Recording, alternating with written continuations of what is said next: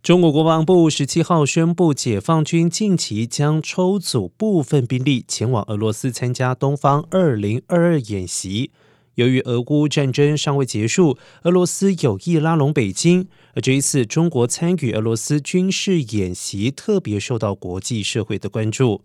北京方面表示，中方派员参加这一次演习，主要目的是在深化与参演各国军队之间的务实友好合作，提升参演各方战略协作水平，增强应对各种安全威胁的能力，与当前国际和地区局势无关。